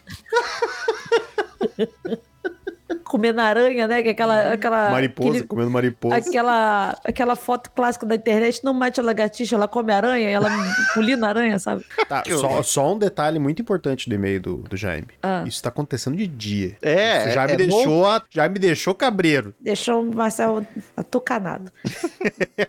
Demorei um tanto para conseguir achar o objeto, porém, depois de um tempo, consegui ver algo parecido com um charuto metalizado. Caralho. O objeto não se mexia, era estático no ar, ficando menor e maior, como se subisse e descesse. Ficamos nos perguntando o que poderia ser. Avião ou balão não teria como, pois estava parado. Pensamos talvez em um helicóptero bem alto parado, porém depois de algum tempo um avião comercial passou bem embaixo, entre aspas, do objeto, o que, Que deu? deu a impressão de que o que quer que fosse não poderia ser um helicóptero, pois estava mais alto que o avião e deveria ser bem grande, pois era consideravelmente fácil de se ver. Imaginei que talvez fosse coisa da nossa imaginação, porém todo mundo no jardim estava olhando para aquilo. O que quer que fosse, nunca descobrirei, mas posso dizer que era um OVNI. Até por isso descobrir não é mais um homem. Exato, deixa de ser um. Pior Minha segunda história foi quando eu já era um jovem adulto, lá pelos meus 22 anos. Meus pais foram fazer uma sua viagem sozinhos, sua primeira viagem sozinhos, apesar de eu estar de férias da faculdade e preferir ficar. Decidi que seria um momento perfeito para eu poder assistir alguma série ou filme de terror na TV da sala, algo que eles normalmente não iriam gostar de assistir. Peguei emprestado com um amigo meu as primeiras temporadas da terrível e demoníaca série Supernatural. Cara, a primeira temporada de Supernatural é perfeita, 10 de 10, não tem nem o que reclamar. Eu gostava até a segunda temporada, eu Eu, curtia. eu gosto até a quinta. Eu gosto de todos. Eu vi tudo. Eu naturalmente sou uma pessoa ve- vespertina, acabo trocando o dia pela noite quando estou de férias. Acabei assistindo a primeira temporada em dois ou três dias, porém, para minha surpresa, comecei a ver coisas em casa. Aqui entra um, Não tinha o Dim e o sempre de salvar. Aqui entra um disclosure sobre a casa dos meus pais em minha infância. Nós morávamos em um sobrado bem grande. Pronto, começou com esse negócio de sobrado. Não, Que fica dá certo. rangendo. Sobrado fica rangendo, portas batendo. É, meus pais que construíram, entre aspas, de acordo com seus gostos pessoais nos anos 60. É um sobrado onde os quartos, três, ficam, mais, ficam na parte de cima, junto com uma sala de TV. Os quartos e as salas de TV são ligados por um longo corredor sem janelas, porém com iluminação. Cara, que cena de filme de terror que eu tô descrevendo. Desse corredor saía a escada que ligava com o andar térreo junto à sala de visitas. O térreo era meio que completamente aberto em, uma, em um grande ambiente, só tendo como divisão um banheiro social que criava um corredor que era ligado à sala de jantar e cozinha. Eu gostei do conceito meio que completamente. Ou seja, olhando da cozinha era possível ver o corredor indo até a sala de visitas, onde havia um janelão que dava para a garagem e para a rua. Luz natural entrava por esse janelão e na sala de jantar onde havia outro janelão. Dito isso, eu sempre vi vultos na casa desde que me entendo por gente. Que delícia. Ah, mas vulto é normal. Com janela grande, então. Toda vez que eu, eu estava num cômodo, eu via algo olhando para mim nos corredores e nos beirais das portas. Por conta disso, cara, vai tomar no cu, não quero ficar lendo essas histórias não. Mais uma noite, uma dormida. Por conta disso, sempre tive muitos problemas de ficar sozinha. Para dormir, então, dei um trabalho desgraçado para meus pais. Foi assim até um- ter uns 10 anos, quando um culto na igreja em que, frequento, em que frequento senti que fui liberto desse mal. Aleluia. De lá pra cá, tudo estava bem, até os ocorridos que vou descrever. Durante essas, essas experiências supernatural, eu vi duas pessoas específicas: um homem negro bem alto, de cartola e terno preto, e uma menina branca pequena de cabelos escuros com vestido azul claro. Específico, viu bem. Nunca enxergava não essas entidades quando fitava o olhar. Era sempre de canto de olho, ali, parados, no batente da porta, no corredor de outro cômodo, me observando. Ai, que saco! Obviamente, quando a situação estava ficando brava, eu fiz que qualquer pessoa sensata faria. Continuei assistindo a série, porém chamei alguns amigos para dormir em casa. Se morrer tudo junto. Expliquei que estava vendo algumas aparições na casa e, como somos evangélicos, ninguém duvidou muito. Mas acharam que poderia ser coisas da minha cabeça. Eu sabia que não era, pois a essa altura eu já estava acostumada a ver filmes de terror e, so- e sobrenatural. Era uma série Água com Açúcar, além dos causos da minha infância que eram bem cabulosos. Mas daí tu tá pecando, né? Tá vendo coisa com o diabo? Pois é. Arrumei os colchonetes pra eles e coloquei na, na sala de TV e na hora de dormir eu ia pro meu quarto. Na segunda noite com amigos em casa, durante a noite ouço uma movimentação e uma correria quando a luz do meu quarto acende. Eram meus amigos apavorados dizendo que eles viram alguém na casa. Eu estava meio dormindo, fiquei um tempo sem entender a situação. Fomos olhar a casa para ver se havia algum sinal de arrombamento ou víamos algo, porém nada. Perguntei se eles já haviam, se eles haviam visto como era a pessoa e me falaram que se tratava de um cara alto, todo preto, com o chapéu parado batente da porta olhando para eles. Ah, toma no cu. Falei que era isso que eu havia visto quando estava sozinha. Acabamos todos dormindo no meu quarto. Levaram os colchonetes pra lá e fechamos a porta. Aí vocês estavam de sacanagem pra fazer bromance, né? Porra. de broderagem. porra. Ai, tô com medinho, segura aqui pra ver. Vamos dormir todo mundo de conchinha, pô. Ninguém solta o pau de ninguém. Desculpa, já eu tô, tô tentando descontrair porque eu tô bem cagada. No outro dia, sem perder tempo, eu devolvi os DVDs pro meu amigo sem ter terminado a segunda temporada e contei o que houve. Ele falou que é- eu era um bundão e me impressionava facilmente e devo ter contaminado, entre aspas, nossos amigos com algum tipo de histeria coletiva. Seja o que for, daquele dia em diante para, pararam as aparições e o cartolado nunca mais apareceu.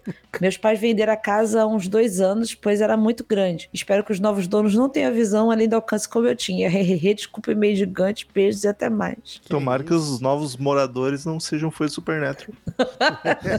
Próximo meio-dia, Ana Paula Flori. Eu flori até hoje não aprendi, rimou. Por que o medo? É só um contatinho?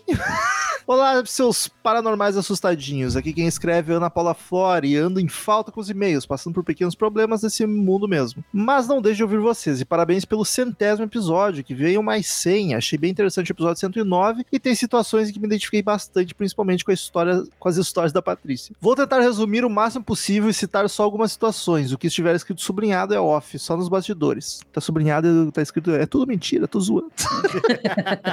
Pra vocês lerem mesmo e não precisa ser citado na leitura de mês. O sobrenatural, entre aspas, na família acontece mesmo antes de eu nascer. Quando nasci, minha mãe e irmãos já eram kardecistas e meu pai era da Seixo Noie. Em casa, quase todos temos um certo tipo de mediunidade. A minha começou a surgir mesmo depois dos 10 anos e começou de maneira bem escrota. Eu comecei a escutar uma respiração profunda do nada, principalmente quando estava no meu quarto e banheiro. Energia pesada, adoro um azulejo, tá? Mas o que me deixava mais estressada era que ninguém além de mim escutava. Nem era nem questão se eu estava enlouquecendo ou não. A questão é que aquela respiração me irritava demais. Porra, que saco, cara. Vai fungar no outro canto. Então, o que, eu, fa- o que eu fazia toda vez que tinha que usar o banheiro, eu levava um Walkman e o fone, porque não tinha outro lugar para fazer as minhas necessidades. Meu Deus! E quando eu ia Porra, o tomar espírito banho. não deixa nem cagar em paz, cara. Me dá uma pausa, 15 minutinhos, desgraça. E quando eu ia tomar banho, eu tomava o mais rápido possível e colocava o volume do rádio bem alto. No quarto, eu sempre ficava com fone de ouvido. Eu ia achar pior. Se tem alguma coisa eu quero ver, eu ouvi. Não quero ficar com bicho na minha volta sem saber. Uma amiga da minha mãe chegou a me explicar que algumas crianças nascem com o seu sentido mais aguçado. Algumas desenvolvem com o tempo, outras não. E é claro que eu não queria. Eu lembro que eu orava todo dia e o que eu mais pedia para parar de escutar aquela respiração ao pé do ouvido e cagar em paz. Isso mesmo, queria cagar em paz e não é que deu certo. Em um domingo, como de costume, tinha 11 anos, minha mãe só disse que era para conversar com o responsável do centro sobre o que estava passando. Mas nem precisou. Indo conversar com ele, comecei a passar mal, minha pressão baixou que quase caí no chão. Sentei, esperei aquela sensação ruim passar e desde esse dia nunca mais escutei aquela respiração profunda. Claro que o seu sentido não foi embora totalmente, mas é de uma maneira mais light. Ai que delícia. Mas se eu não me sinto bem, nada como um bom banho de limpeza para afastar as inhacas. Depois de muito tempo, quando comecei a seguir uma linha mais agnóstica na minha vida, a minha vida melhorou bastante. Ó, o problema é acreditar. Melhorou bastante, Esse é o confesso. problema. Isso, isso é até pra vida, cara. Porque se a gente acredita tanto em sonho, a gente não realiza, fica fudido. Essa vida mediúnica não é pra mim. Claro que energia negativa ainda tem solução, tem como resolver. Agora, se eu dou de cara com um alienígena, um gremlin, é correr ou morrer de infarto. Eu vou ficar provavelmente na segunda opção. Outra situação sobrenatural foi com minha mãe. Desde que eu me conheço por gente, minha, ve... minha mãe. Eu vi o, eu vi o Vivia. O Vivia virou velha. Que cabeça. intimidade é essa? Desde que me conheço por gente, minha mãe vivia caindo no chão. Caraca, olha por onde anda, mãe. E ela sempre dizia que sentia que algo havia empurrado ela. E isso perdurou por muitos anos. Nessas caídas, ela quebrou o braço duas vezes, machucou o rosto todo e fora vários hematomas feios pelo corpo. Conversando com uma amiga na época, ela me pre- apresentou uma colega com seu sentido bem aguçado que ofereceu ajuda e não pensei duas vezes. Tinha que saber o porquê e se era possível resolver. Isso sem minha mãe saber para não criar expectativa. Depois de muita limpeza energética e benzimento feito de longe, já que ela mora em outro estado, Paraná, ela me liga, porra, dá pra fazer EAD. EAD, de EAD de- benzimento? Dá, não falei que eu fiz a, a cirurgia espiritual e. Cirurgia. Ah, é, o, E- es- o Spook House vê, vê fantasma vídeo, nos vídeos. dos outros. Tá, mas tua cirurgia não foi no seu espírita? Foi, mas aí depois o curativo vem até sua casa fazer. O... Mas é que aí tu, mas daí tu tinha que fazer um processinho, a mãe dela nem tava sabendo, Mas, por isso a que eu achei cirurgia- curioso. mas a cirurgia espiritual você pode fazer à distância também. Caraca. É, Mas a pessoa tem que estar sabendo, né? Tem que ter um preparo. Sim. Viva o SUS do além. Ah, ela liga e me diz: Como seu pai era policial militar, a tendência é conviver com muita energia pesada. Tinha que adotar gato. Porém, Exato. mesmo depois de se aposentar, algumas energias, tipo Alexandre da viagem, continuaram acompanhando ele. Mas a única pessoa que eles conseguem atingir diretamente é a sua mãe, que tem uma sensibilidade e uma absorção de energia de fora alta. Tal dia, não lembro a data, não lembro a data agora. Meus amigos irão na, isso ainda é a mulher que ligou pra ela falando. Tal dia, meus amigos irão na sua casa a partir da meia-noite e vão botar pra correr os arruaceiros pra nunca mais voltar. Caralho, vão correr com os fantasmas. Você vai ouvir o corre, mas você não pode sair do quarto de jeito nenhum. Até, Caralho. até Não, vai por segurança. Vão estar tudo pelado. Des- desculpa, tá zoando, mano. Você É vai só- ele tá fazendo isso só pra me ajudar, Ana, tá?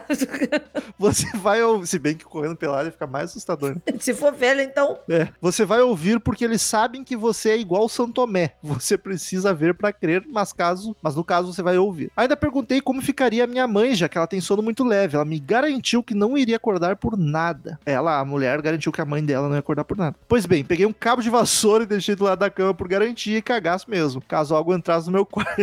Vou bater no fantasma. vassourada, ia dar na no vassourada, eu ia sair voando pra fugir. Eu deixei o abajur de tomada infantil na cor azul bem fraquinho por segurança.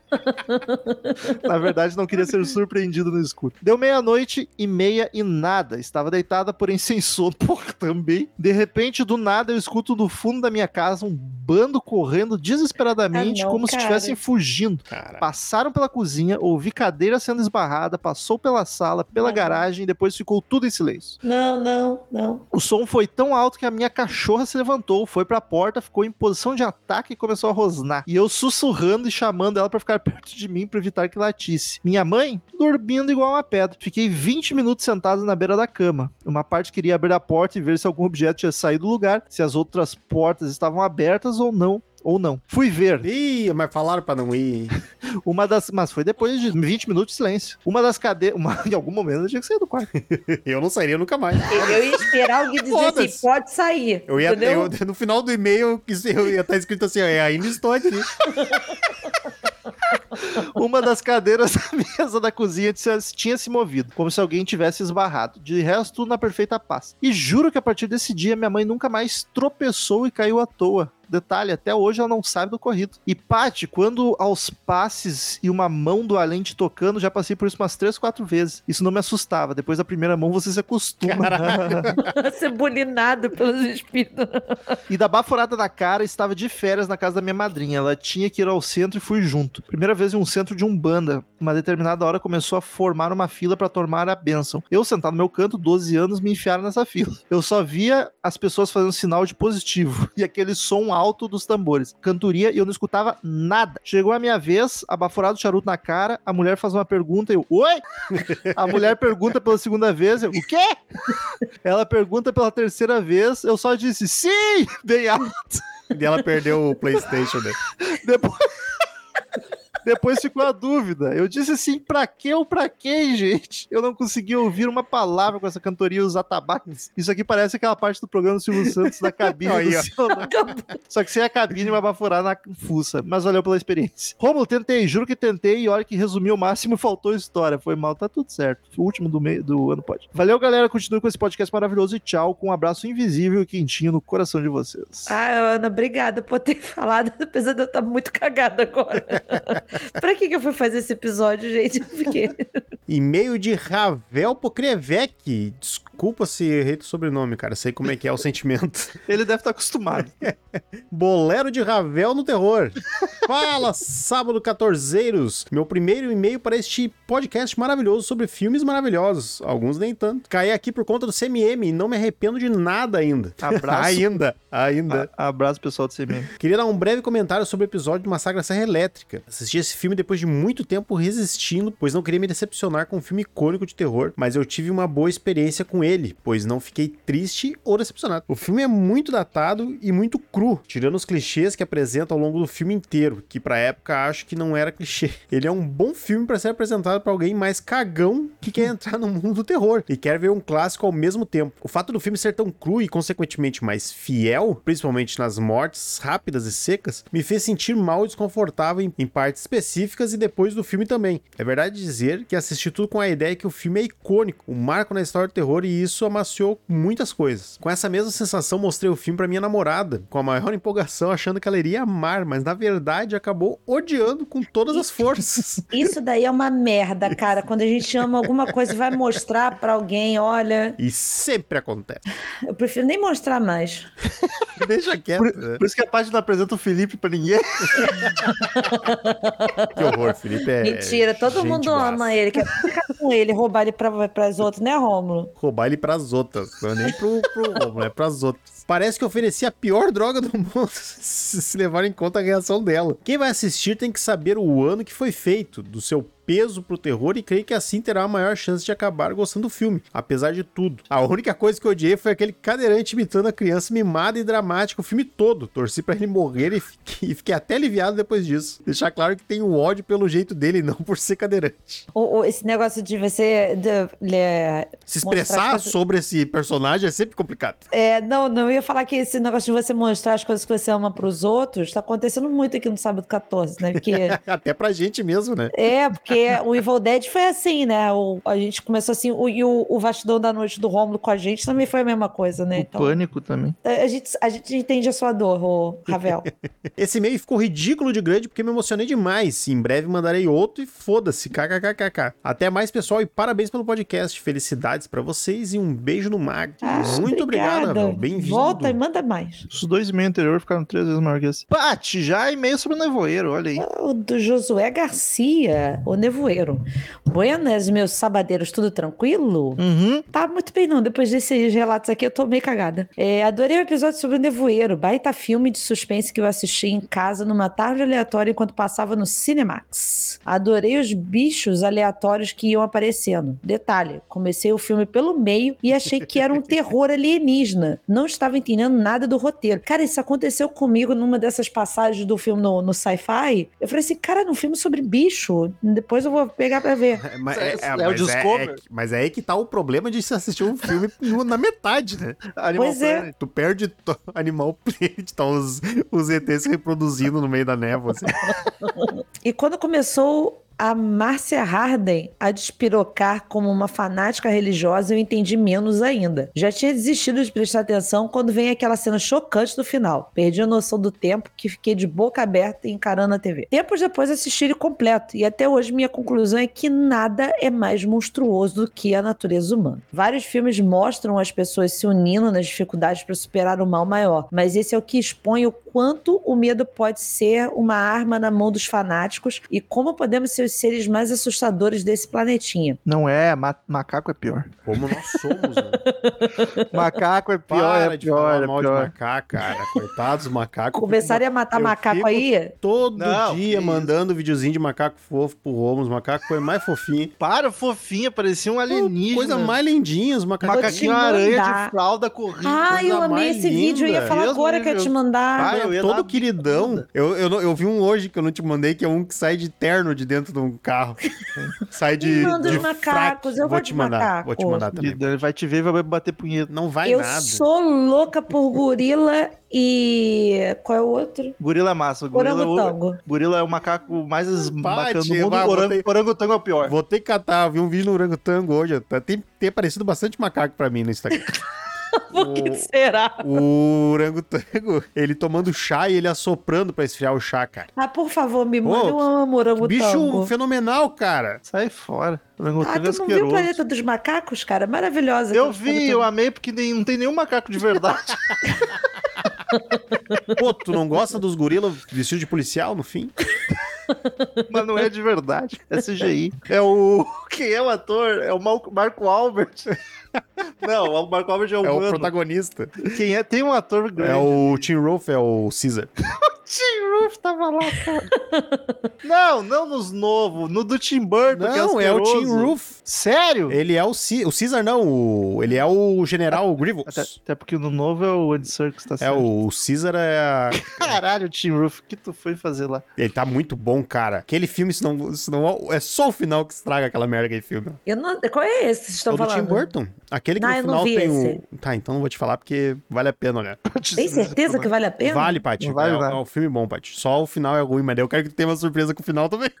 Então tá bom. Fica já a petição pra Paty assistir Aracnofobia, filme que passava até na sessão da tarde. Abraço de oito patos pra todos vocês. Não passava na sessão da tarde, passava no cinema em casa do SBT. SBT. Era E eu SBT. nunca assisti aquela merda toda. Próximo e-mail de Gabriel Rucídio, Nevoeiro. Fala, meus sábader mais lindos. Tudo em riba? Eu curto pra caralho esse filme. Lembro Aí. de ser um dos primeiros que vi de suspense, ainda molecão, com uns 14, 15 anos, e fiquei bem cagado com os monstros. Concordo 5% com a Paty. Stop the Spider Scenes Now. Muito obrigada. Cena pavorosa. Pique Harry Potter e a câmera seca. Nossa, esse é outro também. Puta que cara, imagina a Paty vendo aquela bosta que a gente viu como Possum. Nossa, isso, não é aranha, né? Mas só é asqueroso. A Paty ia se cagar toda. Ai, Que filme ruim. O final corajoso e bem chocante fez esse filme ser nota 10 de 10 pra mim. Era isso, meus lindos. Um Feliz Natal, ótimo ano novo pra vocês. Vos amo muito e vamos com força para 2023. Um grande beijo e tchau! Igualmente. um beijo, meu amor. Marcelo. E-mail de Richard Neves, o Nevoeiro. Boa noite, galera linda desse sábado 14. Eu sou o Richard Neves, tenho 35 anos e moro em São Gabriel do Oeste, Mato Grosso do Sul. Muito feliz por vocês trazerem esse filme a podcast, porque esse, pra mim, tem o melhor plot twist em um filme. Claro que tem vários filmes com plot, com plot twist demais, como Old Boy e Incêndios. Incêndios. Será que é o Insidious? Sei lá. Provavelmente o corretor sacaneou. Eu acho que é o Insidious Deve ser. mas nada chega perto do final chocante como o do Nevoeiro. Eu nem diria que o Nevoeiro é um plot twist, porque acaba o filme ali é e não é, nossa, uma revelação, é só uma desgraça, é, não, só é- uma tristeza. Não, não chega a ser um plot. Não é um twist. É, É twist. só plot Só um mesmo. plot. é isso, exatamente. E essa semana eu ouvi algo a respeito do filme que faz total sentido. O que a Beata fez teve sentido na hora de ter matado um dos integrantes do mercado como forma de sacrifício. Tanto que naquela noite não teve ataque nenhum dos monstros. E o mesmo, vi- e o mesmo vimos no final. Porque assim como diz na Bíblia que Deus fala para Abraão sacrificar o filho, assim David o fez. Só que Deus atrasou um pouco para segurar o David. E, e- e por como foi um sacrifício de tal magnitude, tudo no final ficou bem. Mas assim como a Beata, David teve, que, teve a sua consequência. E eu concordo com essa teoria. Pode ser, mas é. que quando tu quer achar sentido nas coisas, tu acha sentido em tudo. É, essa é a magia do cinema, a semiótica da parada. E magia da religião também. da Bíblia. Crítica. Enfim, encontrar o podcast de vocês foi, uma, foi a melhor surpresa do ano pra mim. Olha só, que, Que maravilha. Desculpa por qualquer coisa. Obrigado pela dedicação de vocês. Desejo um final de ano maravilhoso a todos. E vida longa ao sábado 14. Abraço e beijos atenciosamente, Richard Neves. Muito obrigado, Richard. Muito obrigado, Richard. Ficamos felizes, tá feliz nos ouvindo. E olha quem voltou, pai. Olha só. Encerrar. Sobrou pra mim? Ele? Sobrou, então, do Lucas Figueiredo? Eita porra. E aí, meus saguzinhos de vinho com creme, merengue e canela em pó, tudo bem com vocês? Tá. Eu fiquei com vontade de provar isso. Nunca tomei sagu. Nunca vou sagu, Paty. Não. Quando tu vir pra cá, eu não jeito de fazer pra ti. Você já tem duas coisas culinárias pra fazer pra mim. Qual é a outra, Paty? A outra é É um brownie delicioso. De quê? Chocolate? Chocolate amargo. Paty, minha marca amendoim no meio. Isso. Tá bom bom. pra caralho. Fiquei sabendo que essa seria a última leitura de e-mails do ano e tive que vir dar uma palavrinha para esse podcast maravilhoso, wonderful. E não, ainda não vou falar de nenhum dos filmes que deixei passar, nem comentar sobre. Porra, Lucas. Não sei, só sei que foi assim. Eu tô esperando a porra dos coisa do, do carro rebaixado que tu não mandou ainda. Ih, tem muito. Vai vir a concessionária inteira no próximo. A coleção 2023 de carro do Lucas. O dos caminhões pode passar que o nosso amigo caminhoneiro já explicou pra mim, tá? Tá tudo certo. Imagina, não sabe o modelo do caminhão. Tá, Não, não precisa, do caminhão não precisa. Só se for o do caminhão de gelo. Precisar, precisar, nunca precisou de nada, né? que isso? Ai, foi que grosseiro. Seria de O cara tem mó graça, trabalho de ficar procurando. De graça, parado. Nossa, Lucas, precisa sim. Se não fosse você, a gente não teria metade do carinho que a gente tem. Já disse isso muitas vezes e vou dizer de novo. Muito obrigado de coração por existirem e tornarem as minhas semanas mais leves e alegres. Por serem parte da minha vida. Eu acho tão Oh. bonito. E daí o Romulo dá essas patadas no Lucas. Ah, Mas aí ele, aí sabe que eu amo ele. Agora ele pode me demitir. Que 2023 seja um milhão de vezes melhor do que 2022. Por Que, que venham mais 53 episódios maravilhosos. É só isso que a gente produz no ano? Ah, não sei se é exato, mas é ser um ano, são semanas. as 53 semanas. Acho que é 53, 54. Duas. Nossa, mas a impressão que dá é que a gente faz muito mais.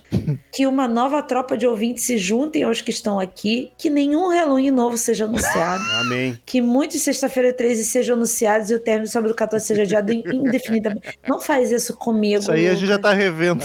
Olha. Ai, o- deixa os pra lá. filmes e o sábado 14 também. né? Isso. Tudo a gente tá. Olha o calendário que vocês vão entender por quê. Que venham novas pills, asteres, zegas. Séries, Arias. Que o, que o cinema seja invadido por novos fantasmas, zumbis, demônios e etc. Criaturas gigantes, criaturas pequenas e assim por diante. Filme de etc. Só não venha com macaco. Que nenhum remake destrua o que amamos. Ih, que a- tá vindo o remake de Exorcista com o diretor de Halloween Ends. Nossa. Caralho, Esse aí- esse é a receita. Esse aí, ó, tá. Nossa. Esse, se for no mínimo assistível, vai ser uma surpresa. Então, Lucas, o nosso próximo episódio você vai saber sobre como é que tá. Que algum remake salve que gostaríamos de amar. Que venham, que venham muitos filmes que sejam boas surpresas e algumas ruins também. Porque confesso, os episódios que vocês estão putos são os melhores. Mas principalmente que, para além do CNPJ sábado 14, os CPFs Marcel, Pati e Romo alcancem seus objetivos e sejam, acima de tudo, felizes. Que o novo ano seja repleto de alegria para vocês. Hoje é dia de dar beijo nos seus corações e até 2023 amo vocês. Eu já tô chorando. Lucas, muito obrigado. Lucas. Eu sou sensível, eu, não gosto, eu gosto dessas coisas, me dá vontade de chorar. Lucas Obrigada, sempre- meu amor. ele, ele vem, ele vem já planejando sempre. quero- né? Ele escreve na maldade. Ele é Eu já nojento, quero é deixar nojento. aqui, eu quero deixar aqui já meu agradecimento é, específico pro Lucas e pro João, que são os nossos Porra, padrinhos Os nossos heróis. Que assim, obrigada a todo mundo que é nosso padrinho, que ajuda a gente pra caralho, mas o João e o Lucas, cara, eles passaram todas as watch parties desse ano conosco, vendo filme Todas. merda, A gente, sabe? a gente faltou e os caras não. Exato. Vendo filme merda e assim, pô, interagindo maravilhosamente bem, fazendo uma diversão. A gente realmente fez um clubinho do filme ali pra gente ver e se divertir com os amigos. Então, obrigada demais. Vocês são fodas, gente, fodas, fodas, fodas. E é isso, gente. Acabamos um ano. Vai ter episódio semana que vem, Esse viu? ano. E não vamos dizer do que é. Mas assim, pelo- por ser o último ano, vocês podem ter uma ideia. Não é tão difícil de adivinhar. Mas não é filme, não precisa assistir nada pra semana que vem. Porém, como vamos ter duas semanas sem Férias. e-mails, a gente já vai avisar aqui pra vocês ficarem atentos qual será o primeiro filme de 2023 e onde terá pra ver, porque ele ainda não foi lançado no streaming, mas estará lá. Que é, Marcel? Finalmente. Finalmente. Marquei um X, Um X! um Depois X de meses aguardando essa indecisão, vamos ter a oportunidade de assistir X, a marca da morte, no Prime Video. A partir do dia 31 ou 30 30, 31, acho que é. Ah, que em janeiro vocês vão janeiro.